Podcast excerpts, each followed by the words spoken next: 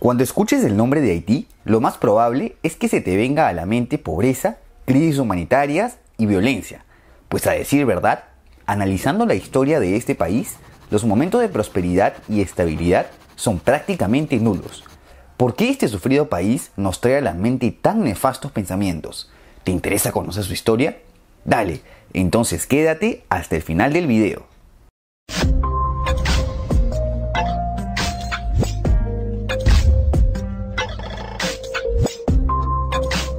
Para conocer la historia pre-europea de Haití, debemos conocer la historia de la isla Quisqueya, la cual habría sido poblada desde el año 3000 a.C. desde las costas de Venezuela. Debido a la abundancia de recursos en la isla, las poblaciones indígenas se mantuvieron muy rudimentarias por varios siglos. La etnia indígena más importante de la isla fueron los taínos, los cuales suelen ser clasificados en tres grandes grupos. Los occidentales, quienes ocuparon casi toda la isla de Cuba, los clásicos entre la Española y Puerto Rico, y los orientales, asentados en las Antillas Menores. Siendo más específicos, los taínos llegaron a dividir la isla de Española en cinco cacicazgos, Marién, Maguá, Maguana, Higuey y Jaragua. Eventualmente, este grupo entraría en conflicto con los caribes, otra de las etnias predominantes en las Antillas. Estos conflictos coinciden con la llegada de Cristóbal Colón durante su primer viaje en 1492, quien bautizó la isla como la Española. Su primera hazaña, fundar el Fuerte Navidad al norte de la isla, el cual fue el primer asentamiento español en Nuevo Mundo, aunque claro, sería destruido por los taínos. En su segundo viaje, Colón funda la primera ciudad en Nuevo Mundo, la Isabela, la cual sería la capital del virreinato colombino fundado por Colón sobre las tierras descubiertas en nombre de los reyes católicos. Este virreinato sería de corta duración, siendo Colón el primer virrey sucedido por su hijo Diego. Con respecto a la población indígena, mostrarían cierta resistencia como con la rebelión del cacique Atuey, considerado el primer rebelde de América, quien moriría quemado en la hoguera. Sin embargo, por la inferioridad bélica serían sometidos rápidamente.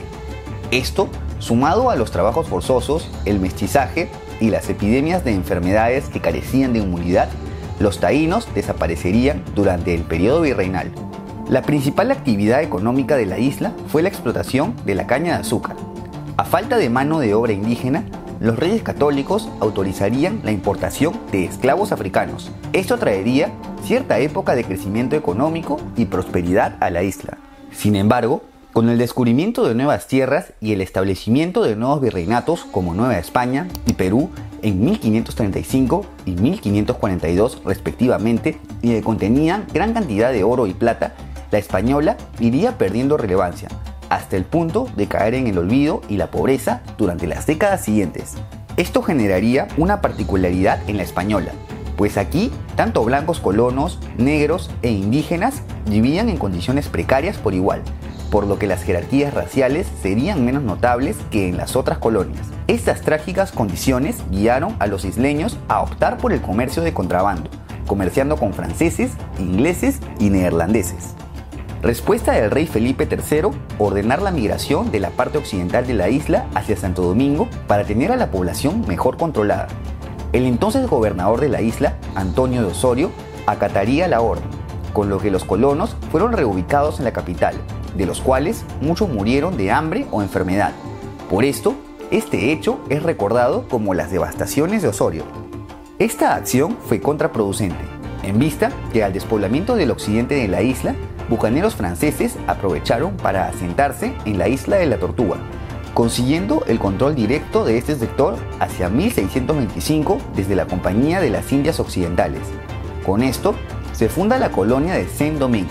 Como te imaginarás, esto no sería aceptado por España, por lo que se daría inicio a conflictos entre ambas potencias. Estos conflictos no se verían resueltos hasta luego de la Guerra de los Nueve Años, que enfrentó a Francia con varios estados europeos y que terminó en el Tratado de Ryswick, en el que se cede formalmente la zona del Saint-Domingue a Francia con capital en Cabo Haitiano. Durante el siglo XVIII, Saint-Domingue se convierte en una de las colonias más ricas del mundo gracias a la explotación de caña de azúcar y café, Claro está, rico para los blancos franceses, quienes instauraron un cruel sistema esclavista basado en la pureza racial y el poder económico. Esta sociedad dividía a sus integrantes en grandes blancos, los dueños de las plantaciones y funcionarios del gobierno, pequeños blancos, comerciantes, mulatos, que eran clasificados según el porcentaje de sangre negra en sus venas, y los esclavos negros, cuya proporción a los blancos superaba en más de 20 a 1. Al ser de diversas etnias con costumbres y lenguas diferentes, se formó una amalgama de culturas que resultó en el pueblo haitiano, que formó incluso su propio idioma, el criollo haitiano y su religión, el vudú sincretista. Con el estallido de la Revolución Francesa en 1789, las ideas de libertad e igualdad se expandieron por todas las colonias, incluyendo a Haití. Tras décadas de opresión, finalmente los esclavos se levantan en la Revolución haitiana la cual se dio en cuatro fases en donde fueron apoyados por los británicos y españoles que peleaban simultáneamente contra Francia en las guerras napoleónicas. Esta revolución se considera el único levantamiento de esclavos exitoso en la historia, así como una de las más sangrientas y radicales. Los esclavos, liderados por Jean-Jacques Dessalines y Toussaint Louverture, perpetraron una masacre a los blancos franceses, quedando apenas unos cuantos con vida. Esto terminaría con la abolición de la esclavitud y la proclamación del primer imperio de Haití. Este efímero imperio estuvo gobernado por Dessalines, quien se proclamó como Jacques I. El nuevo emperador redactaría una constitución que prohibía a la reducida población blanca a poseer bienes en el imperio. También destaca una invasión a la parte occidental de la isla en la que se acabó con la vida de unos 10.000 dominicanos. A la postre, esta es retomada por los españoles. A dos años de su coronación, Jacques es traicionado y asesinado por dos miembros de su administración, Alexandre Petion y Henri Christophe. Ambos funcionarios se repartirían el país en dos. Christophe ocuparía la parte norte del país, conocida como el Estado de Haití, mientras que Petion presidiría la parte sur, a la que denominó como República de Haití. La parte norte sería convertida en un reino en 1811, proclamándose Christophe como Henri I.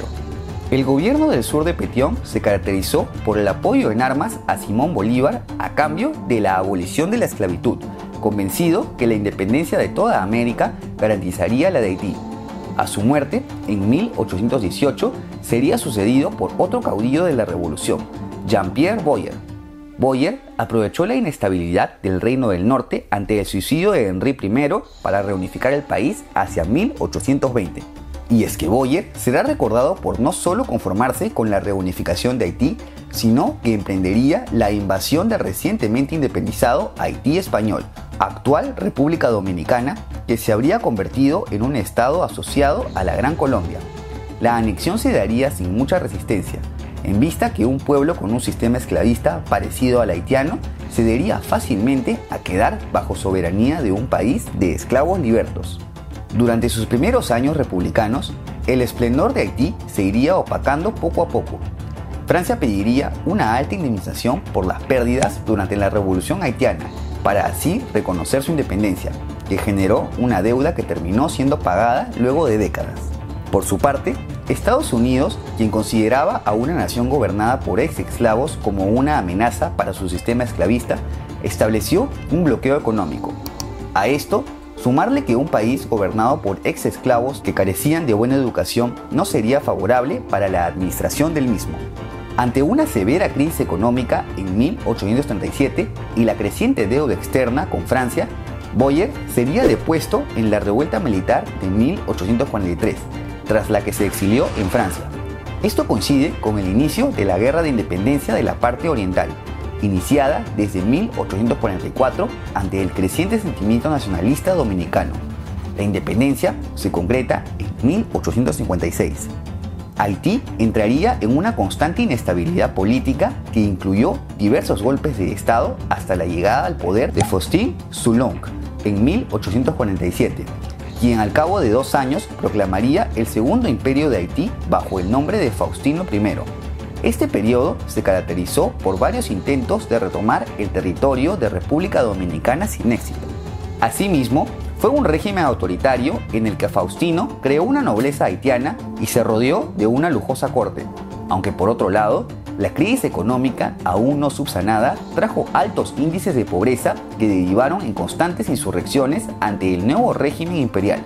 La más trascendente de ellas, la de Fabre Gefard, quien conseguiría derrocar a Faustino y restablecer la República en 1859. El resto del siglo se caracterizó por el autoritarismo y la inestabilidad política. Esto incluyó una gran cantidad de rebeliones y golpes de Estado que, como te imaginarás, no contribuyeron a la mejora de la economía haitiana. Por otro lado, también acaecieron algunos acontecimientos alentadores como el reconocimiento de Estados Unidos como nación durante el gobierno de Abraham Lincoln, presidente que abolió la esclavitud en su país. Aunque claro, esto significaría el inicio de diversas concesiones de empresas estadounidenses en Haití e incluso la compra de parte de las acciones del Banco Central haitiano por parte del Citibank. A la influencia estadounidense se suma la alemana. A pesar que la comunidad germana era pequeña en Haití, poseía un poder económico bastante alto, controlando hasta el 80% del comercio del país. Esto sumado a la constante inestabilidad, llevaron al presidente Woodrow Wilson a tomar la decisión de invadir militarmente el país para proteger los intereses comerciales de las empresas estadounidenses. Si bien esta ocupación mejoraría considerablemente la infraestructura del país, así como el crecimiento económico, también generó la centralización del poder en Puerto Príncipe, así como un incremento de la desigualdad entre las clases sociales, Estados Unidos permanecería hasta 1934, aunque mantuvo el control de las finanzas externas hasta 1947. Se dice que Haití conseguiría una breve época de apogeo durante el gobierno de Paul Magloire, quien se basó en una política de conciliación de clases, así como la modernización del país. Sin embargo, Magloire dimitiría ante las presiones de disidentes políticos y tras un nuevo periodo de inestabilidad, llega al poder el dictador François Duvalier. Duvalier, conocido como Papa Doc, instauraría un régimen autoritario en el que modificó la constitución para proclamarse como presidente vitalicio, además de establecer una dura represión en la que se eliminó a sus adversarios políticos. Las cifras de muerte durante su régimen se estiman en millares. Duvalier fue relevado a su muerte por su hijo Jean-Claude, quien continuó el régimen de su padre hasta su derrocamiento en 1986. Por más que se retornó a la democracia, los últimos años de la historia haitiana no fueron la excepción en cuanto a inestabilidad política, violencia y pobreza. Para colmo de males, en el 2010 se produce un terremoto de magnitud 7.3 en la escala de Richter, en el que colapsaron el 70% de las edificaciones, murieron más de 300.000 personas y 1.5 millones quedaron damnificadas. Ante esto, el país ha requerido la ayuda de cientos de ONG por lo que se le apoda la República de las ONG. Asimismo, los cascos azules de la ONU se han desplegado por todo el país en una misión de estabilización desde el 2004. A la fecha, diversos medios lo consideran como un estado fallido. Bueno, razones no les faltan. ¿Y tú qué opinas? ¿Te parece que existe alguna luz de esperanza para el desventurado pueblo haitiano? No te olvides de dejar tu comentario y si te ha gustado este video, apóyame con un like y suscríbete a mi canal. También puedes seguirme en mis redes y si te interesa apoyar este proyecto, cualquier donación en Patreon será bienvenida. Hasta la próxima.